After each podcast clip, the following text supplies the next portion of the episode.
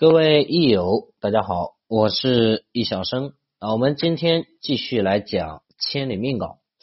那么前面呢，我们把十天干啊、甲乙丙丁戊己庚辛壬癸所有的基础知识都讲完了。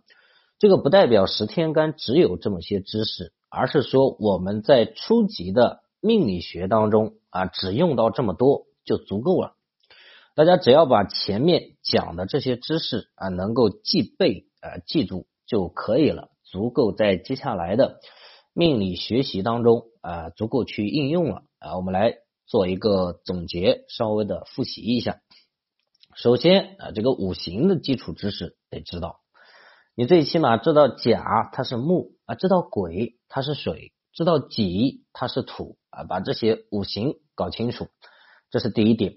其次，知道它的阴阳属性，甲是阳木，乙呢是阴木，癸呢是阴水，呃，这个己呢是阴土，啊，这个辛呢是阴金，阴阳属性搞清楚。第二点，第三点，知道它的方位，方位，比如说甲乙是东方，啊，壬癸是北方，丙丁南方，啊，这个戊己呃中央，把这个方位搞清楚。接下来最麻烦也是最不好记的啊，就是这个得气状况啊。但是得气状况一定要记，不然到后面没有办法入手。你比如说这个甲木啊，长生在亥，沐浴在子啊，这个长生沐浴冠带一直到绝胎养都要记背下来啊。每一个天干在每一个地支到底是什么状态啊？到底处于一个什么样的得气状态？要搞清楚啊，这一点搞不清楚，后续进行不下去。看到一个天干啊，马上就可以知道推算出来啊，它在这个地支到底处于哪一个状态啊？如果能把每一个天干对应到每一个地支，能找到状态啊就可以了啊，这一个环节就算是结业了。这是得气状态，要分阴阳啊，阳生阴死，阳顺阴逆。那么得势状态啊，实际上就不需要再去区分阴阳了啊，主要讲的就是五行啊，主要讲的就是五行。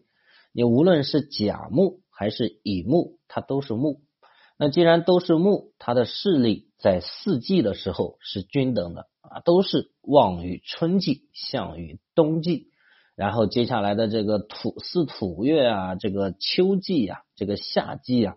都是一个修求的状态，只是修求的程度不相同而已啊，只是修求的程度不相同。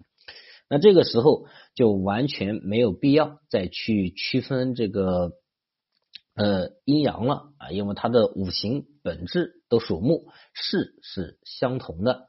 这个当令者为旺啊，这个令生者为相，呃生我生者为修。生我者为求，我克我克者为求啊，克我者为死，是这么一个啊妄相修求死的状态啊。前两个呢统称为妄相，后三个修求死统称为修求。你比如说这个木木在春季啊，春季木当令，那肯定它最旺。那其次是什么时候旺呢？就是这个这个东西来生它的时候，比如说冬季，冬季是水最强。那么水来生木啊，木是不是也跟着强了一点呢？啊，所以这两个状态是最旺相的，其他的三个都称为休求啊。这个时候是可以不分阴阳的。接下来呢，就是十天干与所有在四柱当中所有的字之间的生克啊，这个是纯粹的考虑一个生克啊。比如说甲木，它可以去克什么呢？可以去克土。那在四柱当中会有哪些土呢？啊，无非天干两个土，地支四个土。天干戊己，地支辰戌丑未。按照这个思路啊，去把所有他生的、生他的、他克的、克他的啊，都搞清楚。然后一个四柱往这一排啊，你就能知道他们之间的生克关系。然后一个特殊的点就是相合的合化啊，相合啊，这个甲己呀、乙庚啊、丙辛丁壬，还有这个戊癸啊，天干五合。天干五合很简单啊，你只要遇到这两个字啊，这个戊见到癸可以相合，甲见到己可以相合，两个字只要相遇就可以相合。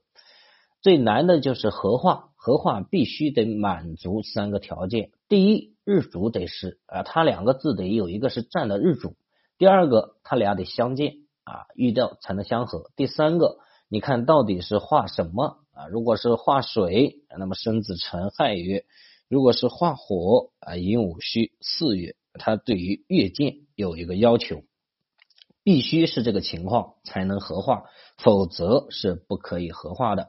然后前面每一个天干讲完都附带有一个例子啊，大家最好呢自己把它给写下来，然后自己去看一下啊，这个生克啊，这个得气状态啊，这个得令状态啊，这个合啊啊能不能合化呀等等啊，自己去标注一下。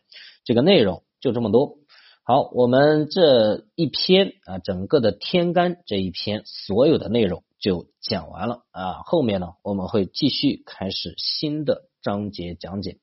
好，本次内容就这么多，咱们下期再见。